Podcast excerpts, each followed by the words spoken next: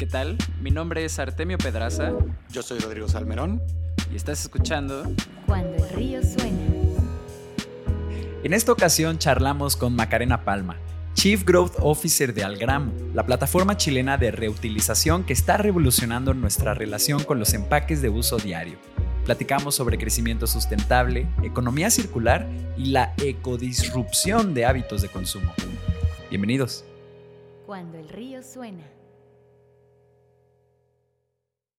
¿Qué tal? Bienvenidos a todos a una edición más de Cuando el río suena, el podcast en el que invitamos a expertos y profesionales del mundo de la tecnología y la innovación para que compartan con nosotros sus mejores insights y consejos para construir negocios saludables de Internet. El día de hoy me acompaña, como ya es costumbre, mi socio Rodrigo Salmerón. ¿Cómo estás, Ro? Todo perfecto. Y nuestra invitada de esta ocasión, Macarena Palma de Algramo. ¿Cómo estás, Macarena? ¿O Maca? Maca, más fácil. Oye, muchísimas gracias, Arte y Rodrigo, por esta invitación. Estamos muy orgullosos y felices de estar acompañándolos con Algramo hoy día en, en este podcast.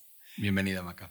Bienvenida, que además Algramo es una propuesta, es un startup que uf, todo lo que traen es bien interesante. Estábamos impactados, ¿no? Sí, sí, sí, sí. sí. Nos pasa poco. Nosotros también, nosotros también.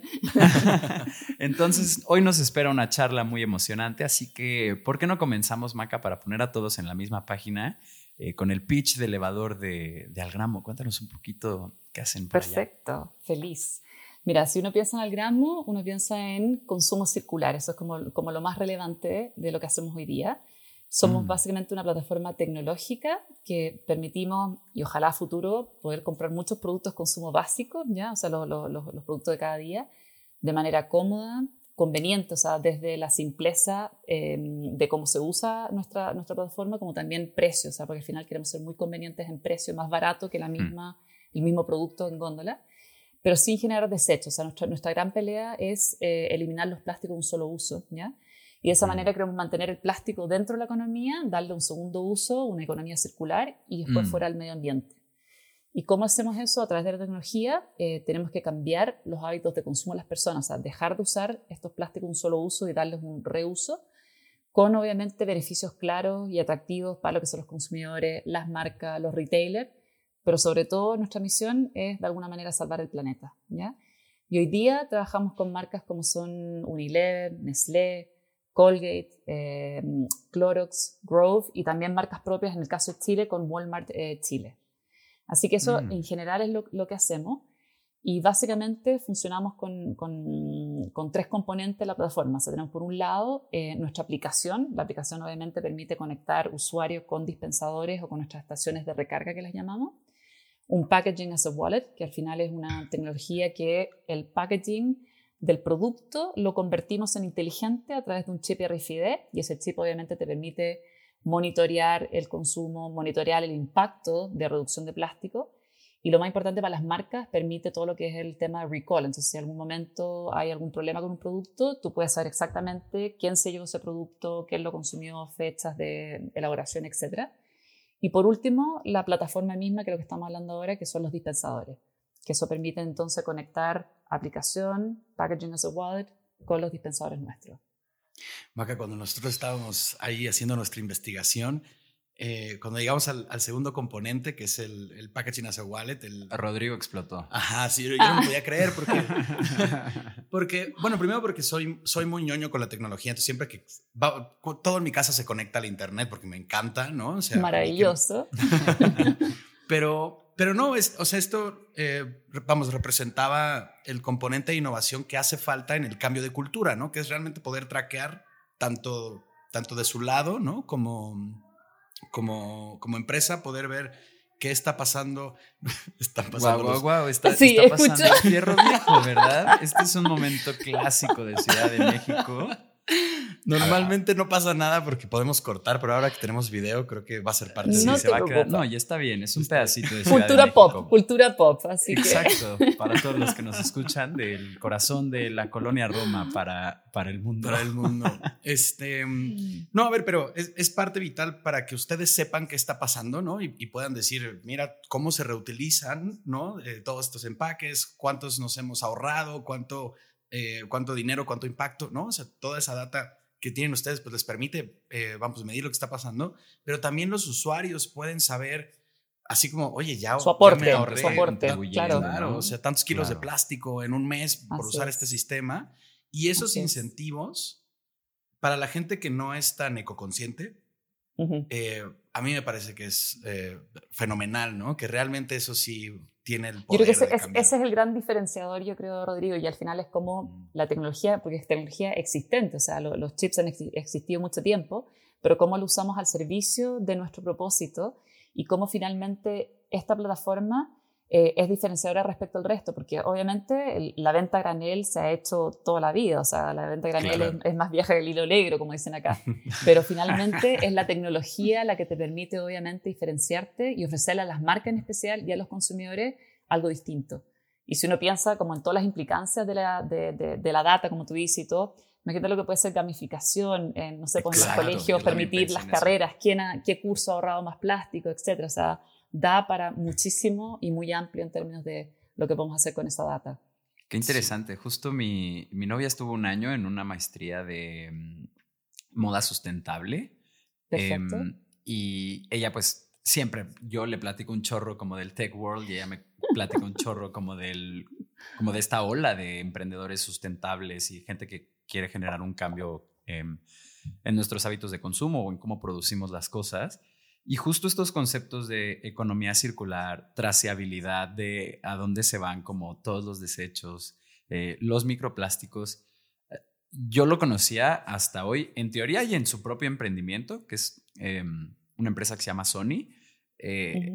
Pero el que tú dieras como este resumen fue justo, o sea, ustedes están llevando toda esta teoría que existe en la academia de sustentabilidad y justo economía circular ya a la práctica y verlo fue como, Así es. wow, realmente aquí está el vivo ejemplo de, de gente intentando hacer como, como O sea, esto. de- Pero cuéntanos, Maca, eh, ¿cuál Perdón, es tu- per- perdón, nada más quería yo Dale, un dale, último dale, detalle. dale. Es- Sí, esto es sí. así nada más por, por, por conocer más alrededor, ¿no? Yo sé que ustedes pueden, o sea, me puedo imaginar que ustedes pueden traquear cada vez, o sea, cuando se compra el empaque, cada vez que hace refill porque tiene contacto con Así la máquina, es. pero ¿qué Así más es. cosas pueden saber con el chip que tienen ahí?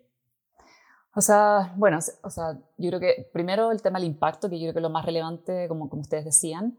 Eh, puedes también entender, no sé, pues cada cuánto compra la persona, el, Claro. el hecho también que sea granel, que tú no necesariamente tengas que llevarte, por ejemplo, los 3 litros, sino que puedes llevarte una parte de los 3 litros, o sea, que eso Ujú. también es, eh, eh, es lo que te permite, y que se mantiene el mismo precio por litro, o sea, yo no te cobro más al ser eh, me- menos, men- menos eh, volumen que te lleve.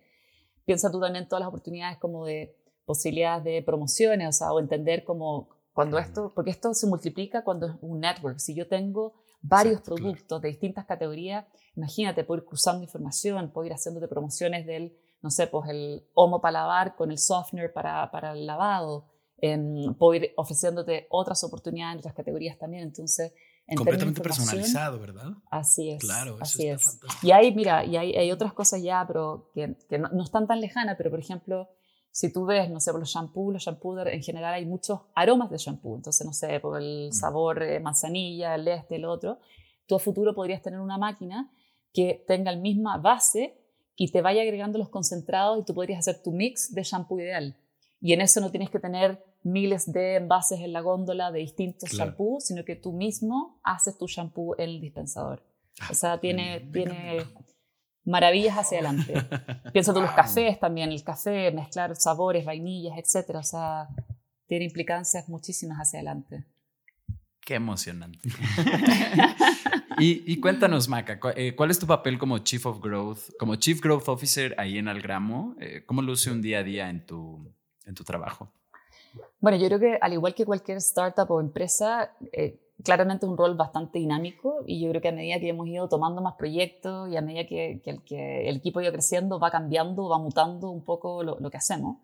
Yo creo que al igual que cualquier líder en una organización, al final uno es un embajador o embajadora de la visión, del propósito, de la cultura de la empresa, o sea, que yo creo que es fundamental, especialmente una startup donde eh, tenemos esa responsabilidad de crear esa cultura, eh, muchas veces alrededor del, del, del founder, digamos, y a la misma vez eh, ser eh, la persona o, o- o parte del equipo que entrega los lineamientos a las distintas áreas en, en términos de prioridad estratégica, o sea, dónde están los focos, dónde tenemos que empujar, dónde tenemos que avanzar.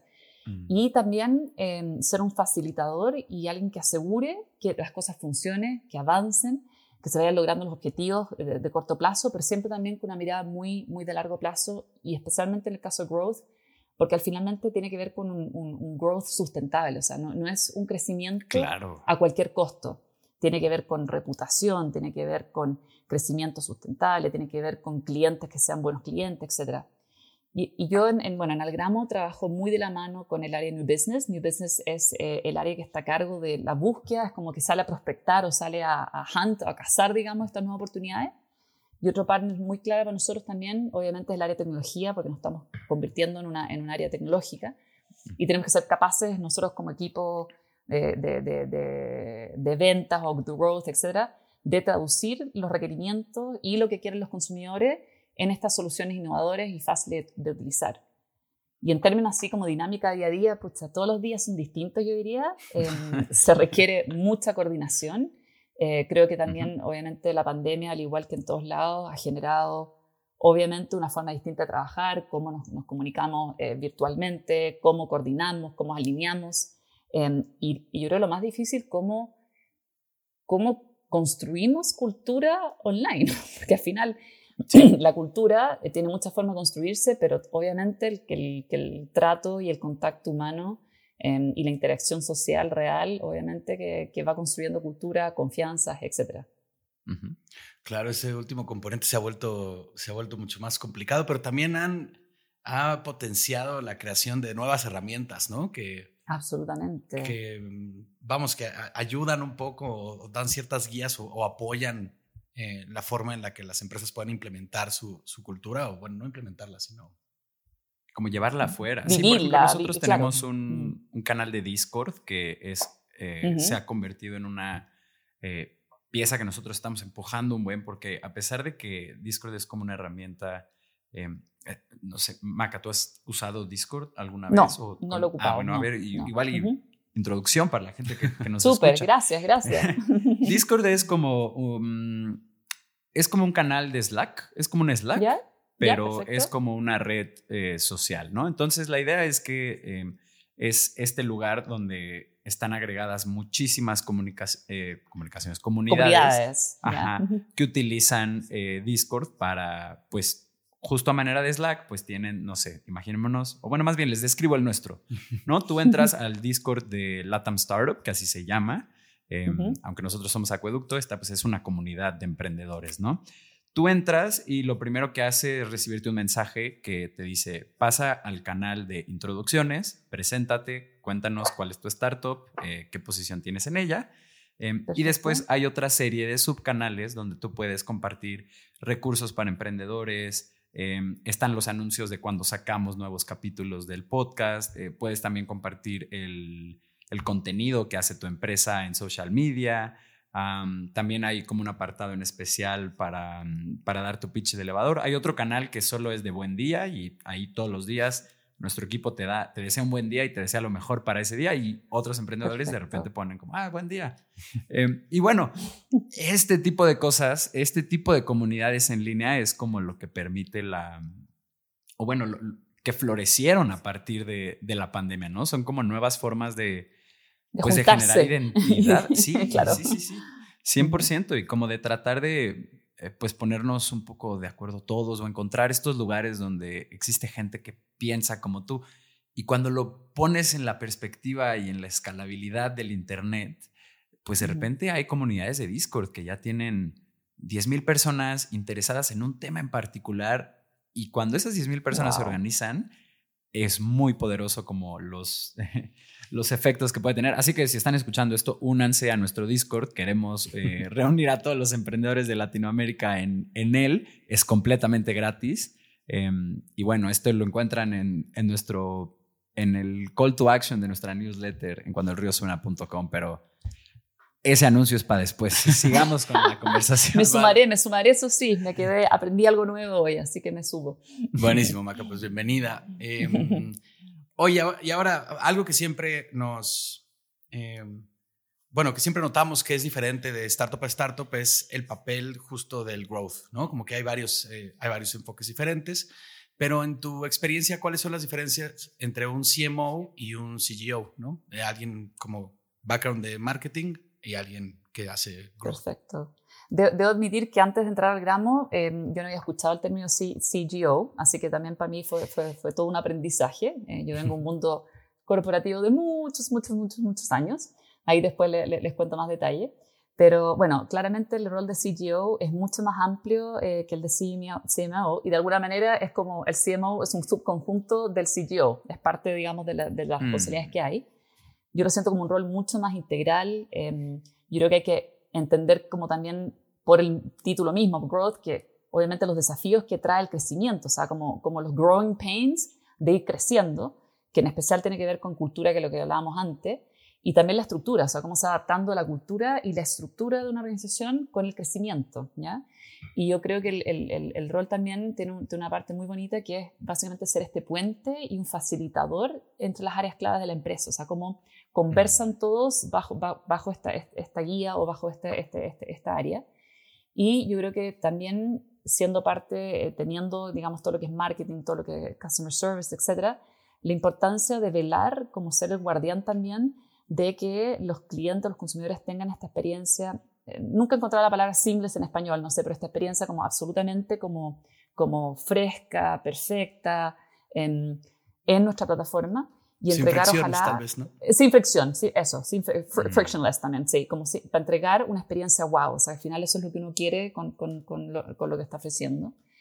Em, también por otro lado, la orientación y el foco en crecimiento, pero como decía antes, como un crecimiento Em, no a cualquier costo. Y yo siempre me quedo cuando yo estuve en, en, en, Scotiabank, cuando estaba a cargo de marketing en Scotiabank Chile, había un, había un dicho que decía como, como que en marketing nosotros build the brand to build the business, que me encantaba porque al final lo que nosotros hacíamos con la marca era obviamente con foco comercial de hacer crecer el negocio.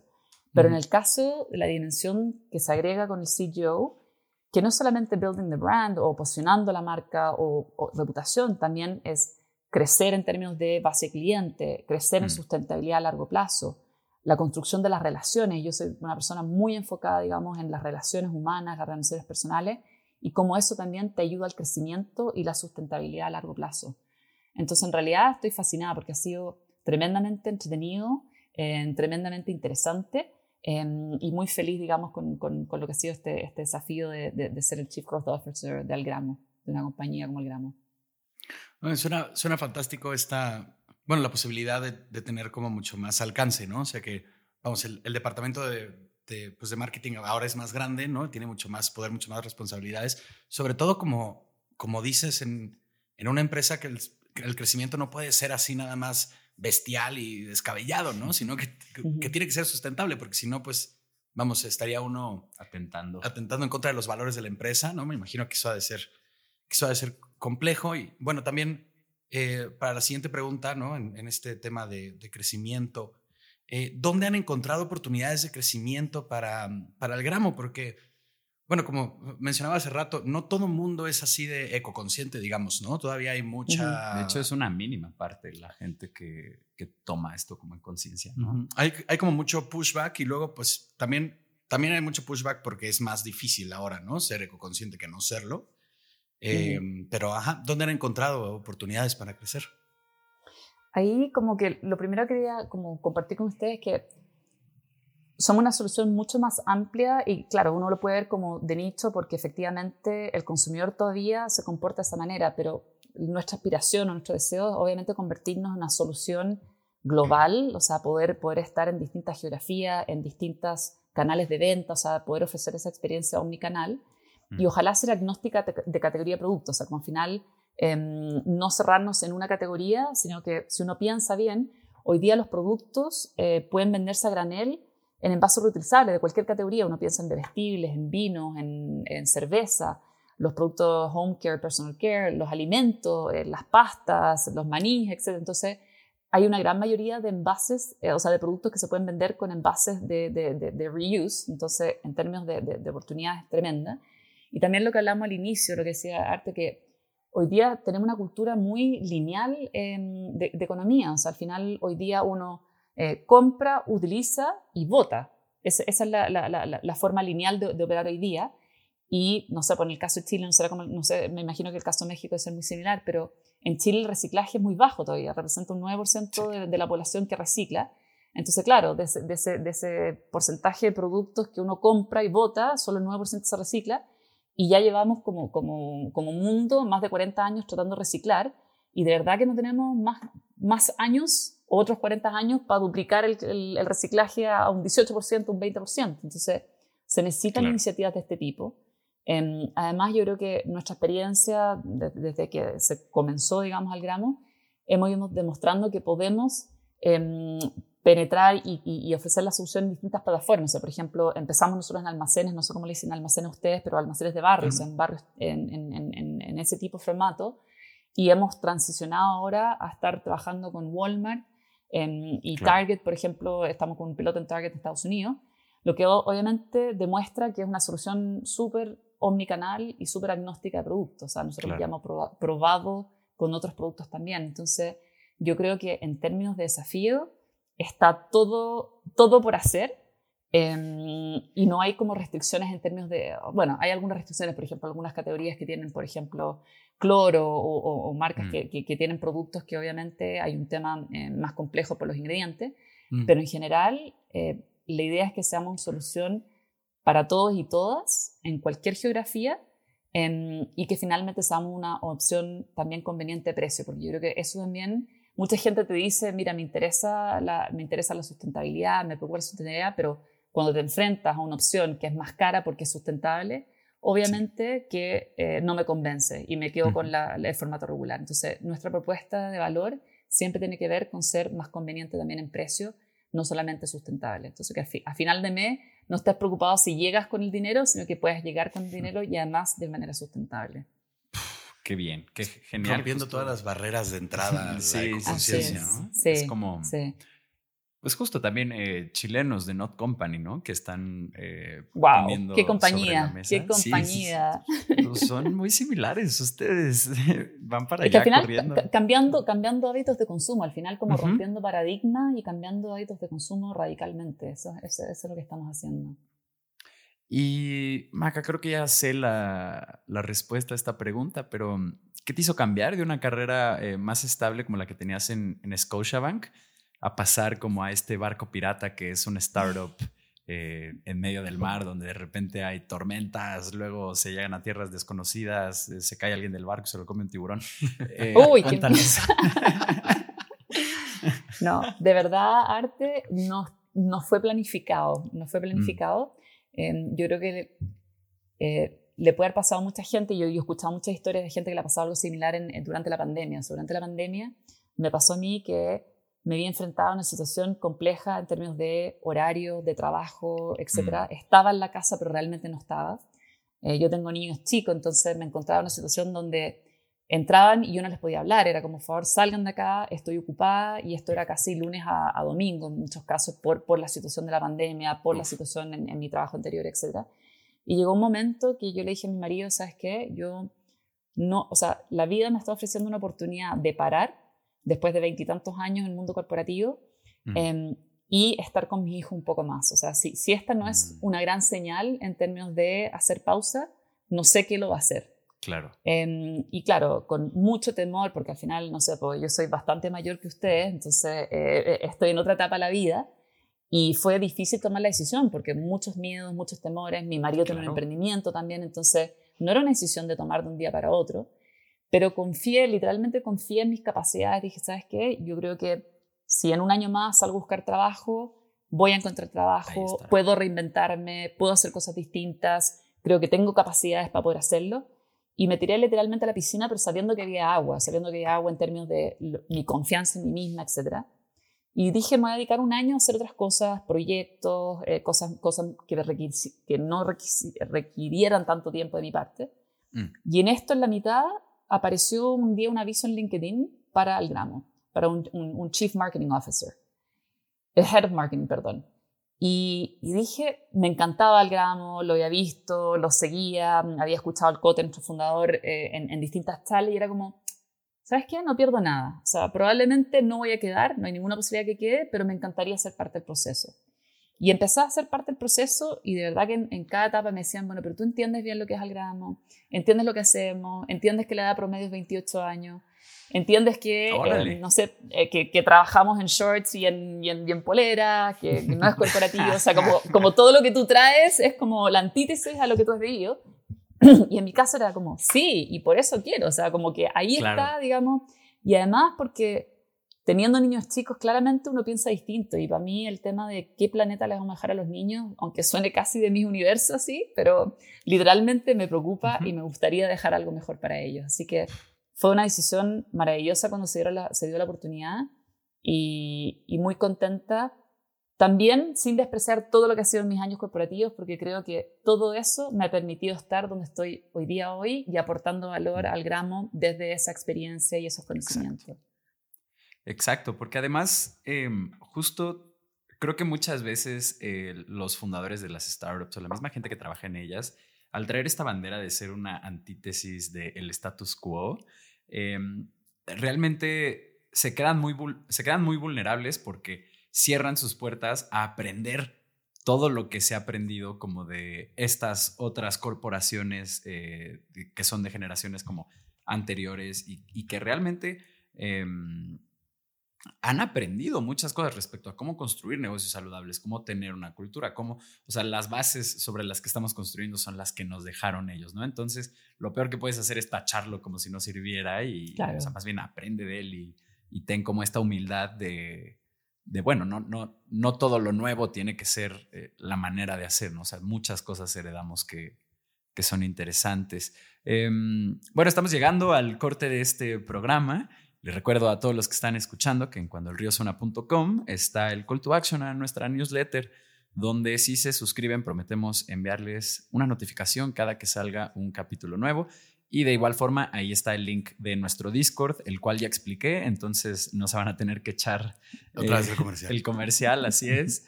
Em, y pues nada, regresamos. Estás escuchando Cuando el río suena un podcast de conversaciones con agentes expertos y emprendedores del mundo digital. Tus anfitriones son Rodrigo Salmerón y Artemio Pedraza, fundadores del estudio de estrategias e interfaces digitales Acueducto.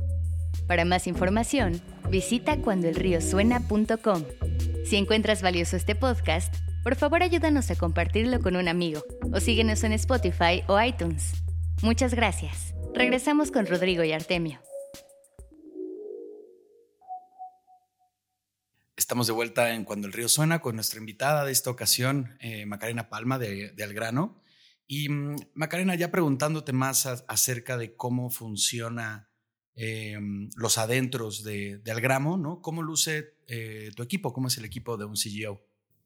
Perfecto. Bueno, yo tengo la suerte, de verdad que es mucha suerte que tengo un equipo maravilloso en Algramo, personas con mucha experiencia, con mucho talento, mucha pasión y lo que me encanta, el compromiso que tienen con nuestro propósito causa, que eso es maravilloso, o sea, como poder trabajar mm. con gente que realmente se cree esto y que, lo, y que lo vive día a día y que te da consejos de, oye, haz esto para reducir esto, me encanta. Hoy día em, el, equipo está compuesto por cuatro áreas. Por un lado tengo a todo el equipo de marketing, con, ahí, con, mm. un genio detrás de eso. En, bueno, damos todo lo que es construcción de marca, que queremos ser una marca muy activista, o sea, muy de en vez de hacer marketing tradicional, cómo convertimos nuestro propósito en, activismo y cambiamos las reglas del juego. Está todo, bueno, todo lo que es redes sociales, customer service, comunicaciones, CRM, eh, research también. Ventas, que hoy día está más enfocado en ventas en Chile, porque es donde nuestro, nuestro laboratorio testeo de test y, learn es acá en, acá en Chile. Pero a futuro también obviamente empezó a tomar eh, las ventas de locaciones como hoy día estamos con piloto en Estados Unidos, en Indonesia, en ojalá puertas de, de, de sumar a otros países también. Em, tengo un área de diseño y producto y experiencia que es fundamental, o sea, de ahí he aprendido muchísimo, que al final el diseño es fundamental, porque como se sabe, como los grandes errores tienen que ver por no diseñar bien la solución de un comienzo. Entonces, para mí ha sido revelador trabajar con tanto diseñador, es gente muy capaz, diseñadores gráficos, diseñadores de UX, UI, em, con mucho foco en experiencia y servicio. Y por último, tengo un área que no creo que la tengan muchas, muchas eh, startups y, quiero explicar un poquito más, que es un área de, de, circular economy y partnerships institucionales.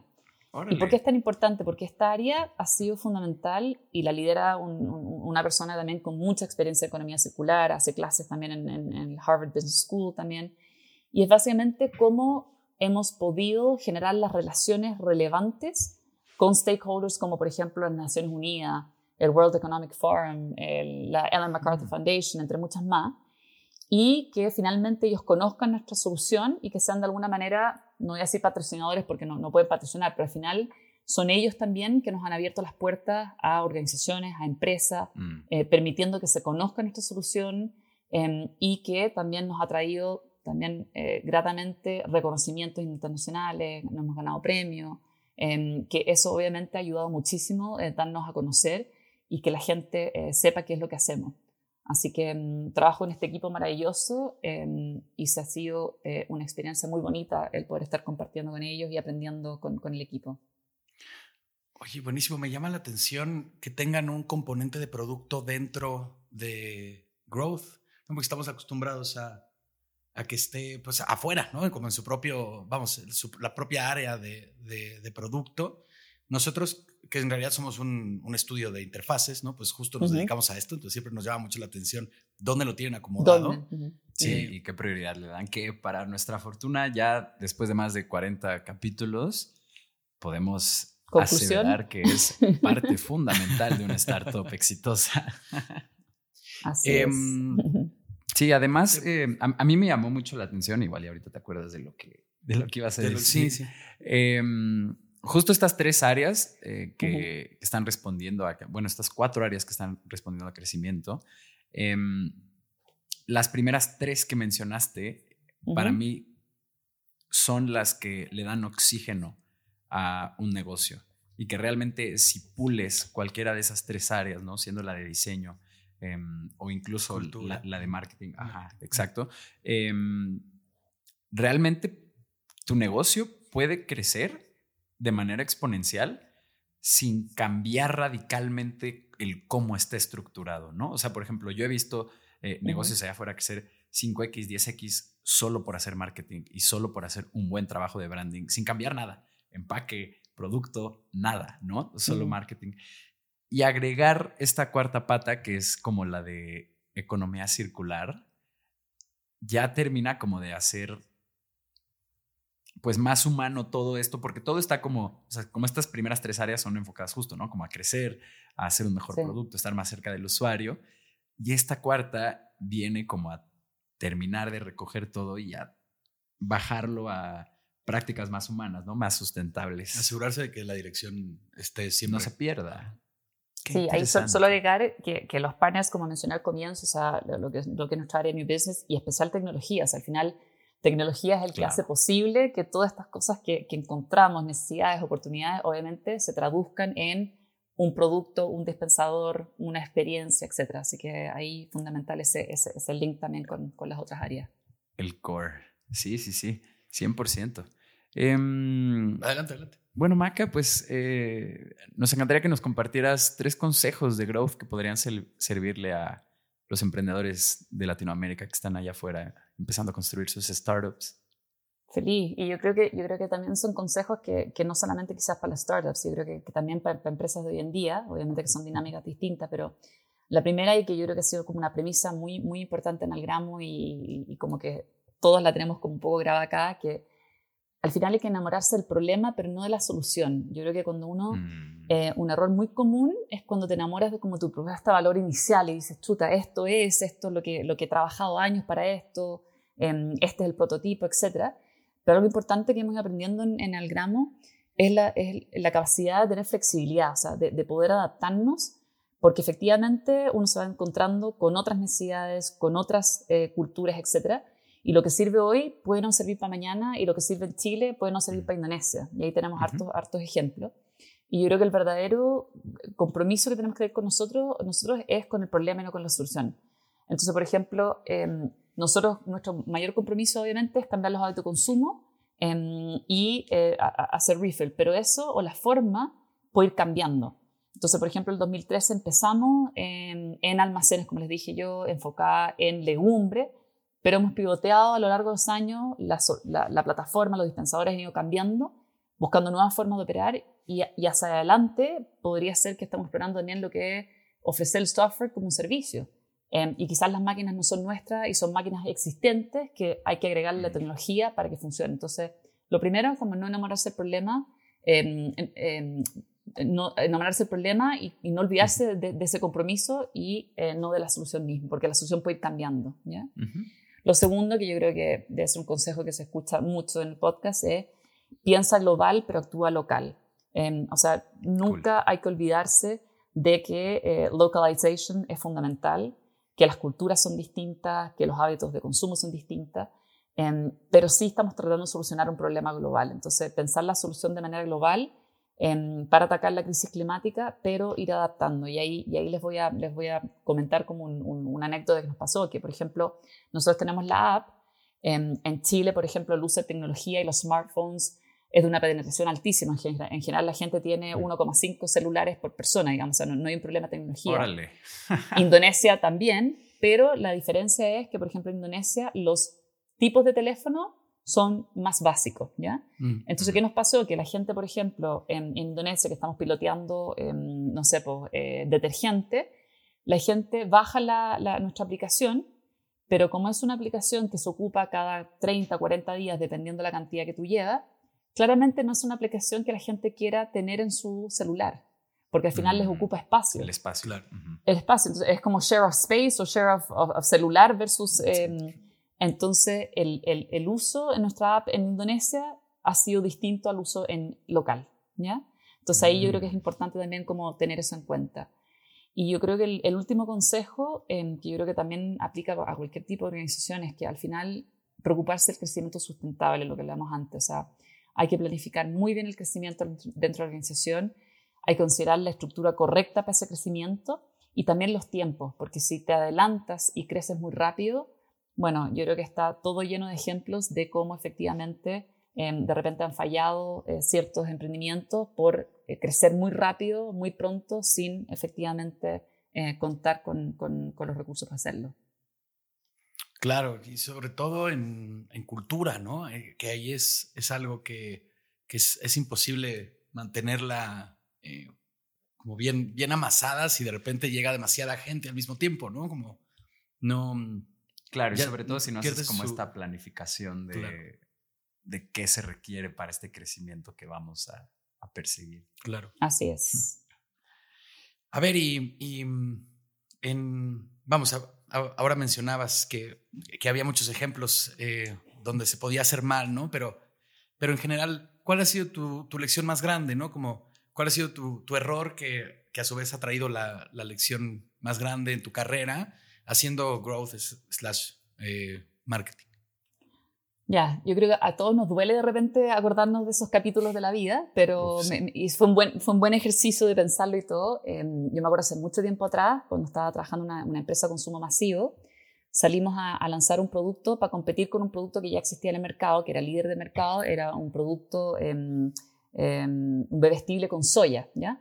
Con todos los mm. beneficios que tenía la soya y que se le atribuían, digamos, en su momento a la, la soya en, en, en esos años.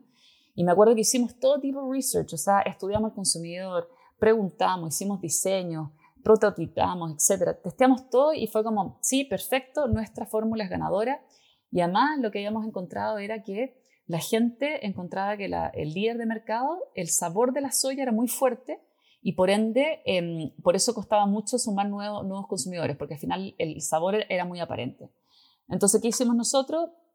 Pusimos más soya, pero la camuflamos con más sabor a fruta, ¿ya? Entonces, espectacular, solucionamos mm. el problema que creíamos que existía, que era que la gente no se sumaba a esta categoría porque efectivamente era muy, muy, muy, muy desagradable, muy fuerte el sabor de la soya. Lanzamos bomber batillos, campaña, etcétera, mucho mejor, mejor precio, etcétera, y fue un flop.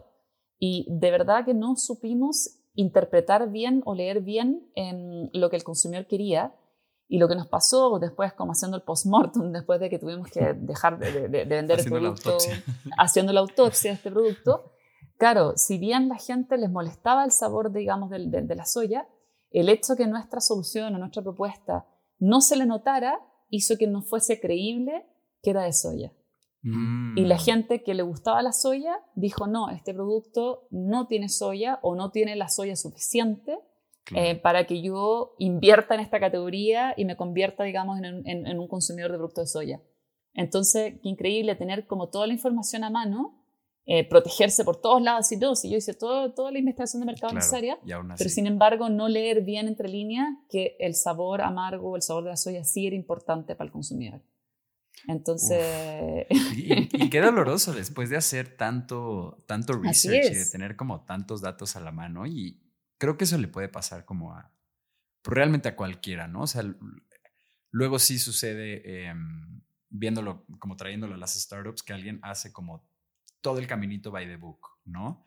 Así eh, es, claro. Tiene un equipo técnico, este, complementario, cofundador, increíble, em, bajan inversión de los mejores fondos y al momento de lanzar, eh, pues algo ahí no estaba bien y nadie lo vio y aunque todo el mundo parecía estar de acuerdo en que era una fantástica idea, eh, pues acaba quebrando la startup o, el producto en, en, cuestión. Y aquí es donde entra la, lección de hay que equivocarse rápido y barato, ¿no? O sea, que entre, más rápido se siente el error. Así es, así es, sí. Grandes mm. aprendizajes. No, pues muchas gracias por compartirnos esto. Eh, Aunque sea doloroso. Sí, sí, sí, sí, sí, justo, precisamente. Sé que de esto eh, pueden aprender mucho la, gente que nos esté escuchando. Y tanto para la gente que nos escucha, así como para nuestro canal de Discord, ajá, que te platicábamos de él. Em, pues bueno, como te conté, ahí tenemos un canal donde compartimos eh, recursos, blog posts, videos, libros. Y al ser esta comunidad una de emprendedores y líderes de startups, ah, pues te queríamos eh, preguntar por una aportación o algún recurso que creas que, que sería valioso para estas personas. Perfecto. Mira, me, acabo de terminar de leer un libro que me pareció súper interesante. Yo, soy de background matemático, o sea, yo soy ingeniero civil estructural, entonces me gustan mucho los números y todo. Y es un libro que se llama Factfulness, no sé lo, no sé lo conocen, de, de Hans Rosling que es un médico, bueno, falleció, era, un médico sueco y también estadista, que a través de los datos y el análisis eh, demuestra que las cosas en el mundo están mejor de lo que pensamos, ¿ya? Entonces, con preguntas mm. básicas que, que, se hace, por ejemplo, como ¿qué porcentaje de la población vive en pobreza? ¿Cuántas niñas eh, tienen educación básica completada en los países pobres? Eh, ¿Cuál es la esperanza de vida en el mundo? A través de preguntas así, y uno, y uno obviamente al leerlo va, va contestando estas preguntas y se da cuenta que, al igual que la mayoría, responde incorrectamente. O sea, creemos de alguna manera que el mundo está peor y somos más pesimistas de lo que en realidad deberíamos ser frente a la situación real en el mundo. ¿Y qué es lo que eso genera en las decisiones que tomamos, en la forma que abordamos ciertas soluciones, etc. Entonces, uno, la importancia de los números y entender los números y, y contar con ellos. Y por otra parte también, como darse cuenta que no vamos a ser conscientes de lo que no sabemos, ¿ya? Entonces, como, mm. y, y, además, aunque estemos informados, nos podemos dejar llevar por sesgos inconscientes que existen. Entonces, acá, ¿por qué lo levanto y por qué lo muestro tan importante? Porque, de alguna manera, en, en, los temas de sustentabilidad es muy fácil generar lo que se llama la ecoansiedad, ¿ya? Porque claramente las cifras no son alentadoras, eh, los datos que salen la cantidad de especies que se han ido extinguiendo. Hoy día leí, por ejemplo, que los, los corales definitivamente van a desaparecer dado el efecto de la crisis climática. Y uno en esa ansiedad puede paralizarse, pero manejando la, información correcta, los datos, los estudios, los estudios que se han hecho, la información, etcétera, cómo eso me puede dar las herramientas necesarias para poder manejar o solucionar el problema de una manera distinta. Y encuentro que uno, y especialmente una startup, no se puede olvidar de los números. Al final, cómo la data te habla y cómo la data te permite tomar mejores decisiones. Claro, y además esto con el, con el tema de sustentabilidad, como comentas, sí, es, es algo que nos ha pasado a todos en algún momento, ¿no? Que, decimos, bueno, ya, ¿qué va a ser más? ¿Qué va a ser un empaque de plástico más, no? Porque ya, porque pensamos que ya se está acabando y, y, esto puede ser muy interesante. Yo también lo anotaré en mi, y, cómo aportas, claro, porque mucha gente, como tú dices, o sea, como, ¿de qué va a aportar yo? Soy una persona que está, no sé qué. Claro, pero, y por eso también para nosotros es tan importante eh, llevar el cálculo y la trazabilidad del impacto, porque al final, qué orgullo sentirte que te ahorraste, no sé, tantas bolsas plásticas o tantos envases en dos meses o en un año. Finalmente darte cuenta que tú sí puedes contribuir, en, aunque sea un, granito de arena, pero ese granito de arena con el otro, con el otro, obviamente hace un impacto. Va sumando, sí. Eh, me recordó a tu app de cuando dejaste de fumar. que te va contando cuántos cigarros ya no te has fumado desde entonces. Y después, que, ¿y cuánto, cuánto, cuánta plata ahorraste? ¿no? Lo te podrías haber comprado con eso, o lo que podías haber generado. sobre todo en el inicio es, ajá, sí, es, esos datos son muy motivadores para, para no salirte de tu esfuerzo, ¿no? Y, y esto es algo que, pues que Algramo tiene en su ADN, ¿no? Que justo eh, motiva a, la gente enseñándole los resultados de lo que está haciendo. A, mí eso me parece que está fantástico y yo peco luego de tener, bueno, no sé si peco, ¿no? Pero me pasa de tener esta ecoansiedad eh, y, de ser así como medio pesimista al respecto. Entonces sí, de verdad me voy a anotar. Bueno, digo, el libro va a la comunidad, ¿no? Pero me lo voy a anotar en mi lista de lectura personal. Y es de muy fácil lectura. Y además te sorprendes porque de hecho él comprueba que los, si tú le pasas los mismos como test a, los chimpancés, en general los chimpancés les va mejor que a las personas. Entonces, da vergüenza ajena, da vergüenza ajena darse cuenta de eso. los primos. Ya, pues, Así es. Estamos, más ansiosos nosotros en general, ¿no? Así bueno, Maca, pues ya se nos va acabando el tiempo y eh, la verdad es que le hemos pasado increíble, pero sí llegamos a la última pregunta de este episodio. Eh, sin embargo, pues es una de nuestras favoritas y eh, bueno, pues es la siguiente, ¿no? Ante los retos que enfrenta eh, Algramo y tú como su CEO en los próximos años, ¿qué te quita el sueño? Muchas cosas me quitan el sueño, em, pero yo creo que lo, que más me quita el sueño es cómo efectivamente podemos em, hacer estos cambios a tiempo y para eso necesitamos obviamente como generar este, este refill revolution que llamamos, o sea, cómo hacemos que me sumo yo, me sumo el otro, me sumo el otro y al final eso hace una bola de nieve Mm. y, hace un círculo virtuoso que em, permite que más y más personas tengan acceso a este tipo de soluciones, distintas geografías, distintos formatos, etc. Pero al igual que, que muchas startups, cuando empiezan, yo está siempre el dilema del huevo y la gallina. O sea, finalmente los retailers y las mm. marcas tienen su forma de trabajar, sus procesos, su supply chain ya establecida. Y de repente es, es muy difícil entrar con nuestra solución porque entramos a disrumpir y a desafiar lo que hay hoy día. Entonces, finalmente, mm. es como cómo logramos que, eh, que, más que solo estar, por ejemplo, en una sala haciendo un piloto con una marca, cómo podemos generar este, este efecto de que alguien crea en nosotros y diga, ¿sabes qué? Nos vamos a poner con 10 máquinas, vamos a generar un pasillo completo en el supermercado sin plástico, vamos a probar, vamos a testear, vamos a aprender con ustedes pero también eso significa eh, romper un poco paradigmas existentes y también las formas de trabajar. claramente yo no tengo el cálculo específico de cómo se va a optimizar tu supply chain, pero solo pensar que dejas de tener un montón de plásticos o envases en una góndola versus tenerlo en una máquina, cada vez mm. las máquinas pueden ser más chicas, hay distintos mm. tipos de envases también. Entonces, para mí lo que me quita el sueño es poder em, alcanzar a hacer esta, este, esta revolución y este cambio de hábito de consumo lo antes posible, poder ofrecer alternativas a las personas de distintas categorías, que no solamente sea categorías, por ejemplo, como limpieza, donde los ciclos de compra y frecuencia sean mucho más, mucho más largos, versus, no sé, una bebida o un producto que consumes todos los días, em, y, y, poder hacer esos cambios, cambios de hábito, educar también, educar ojalá a los más chicos a que, a que generen estos cambios de hábito y reutilicen em, y que sea tiempo, o sea, que efectivamente eh, no nos coma la ecoansiedad, no nos congelemos, nos paralicemos y podamos sumarnos a esto em, y que realmente sea una solución masiva y no solamente nicho. Pues ahí lo tienen. Eh, sí son una, una buena lista de cosas, pero creo que estás en el lugar indicado para, para poder taclear eh, cada una de estas eh, y esta como carrera contra el tiempo que existe. Em, antes de despedirnos, eh, Maca, ¿cómo encuentra alguien al gramo, tal vez en redes o incluso a ti? Como este Perfecto. Súper, súper, em, súper fácil, algramo.cl, algramo.com. Estamos en, en, redes sociales, en Instagram, en Facebook, en LinkedIn. Por mi parte también, Macarena Palma en, en cualquiera de las redes felices de conversar, felices de explorar oportunidades, de poder ayudar también, en poder compartir conocimiento, eh, aprender también de, la comunidad de ustedes. Em, estamos con muchas ganas de entrar ahí en, Ciudad de México, así que también ojalá nos veamos pronto también por, esa, por esas latitudes. Así que, Rodrigo puede ser usuario piloto. Sí, sí, sí. Perfecto. claro que sí, ya anotado. Feliz, feliz. Em. así que muchas gracias por la oportunidad y por tenernos como el gramo hoy día en su podcast. Un genuino honor, un genuino honor. Em, le recuerdo a toda la gente que nos escucha que en cuandoelriosona.com encuentran el form para nuestra newsletter. Si ustedes nos dejan su correo, nosotros prometemos notificarles cada que haya un capítulo nuevo de Cuando el Río Suena. Y de igual manera, en el correo que te llega de confirmación viene el link para unirte a nuestra comunidad de Discord de emprendedores y líderes de startups en Latinoamérica.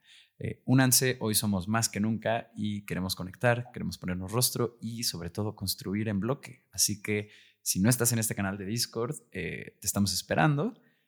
Y sin más que agregar, gracias, gracias a nuestro equipo de producción que hace esto posible, a Frida, a Viri, a Yok em, y a Jole. Tal vez este ya no lo editará Jole. Pero bueno, sí, pero muchas gracias a nuestro equipo de producción que hace esto posible. Hasta la próxima.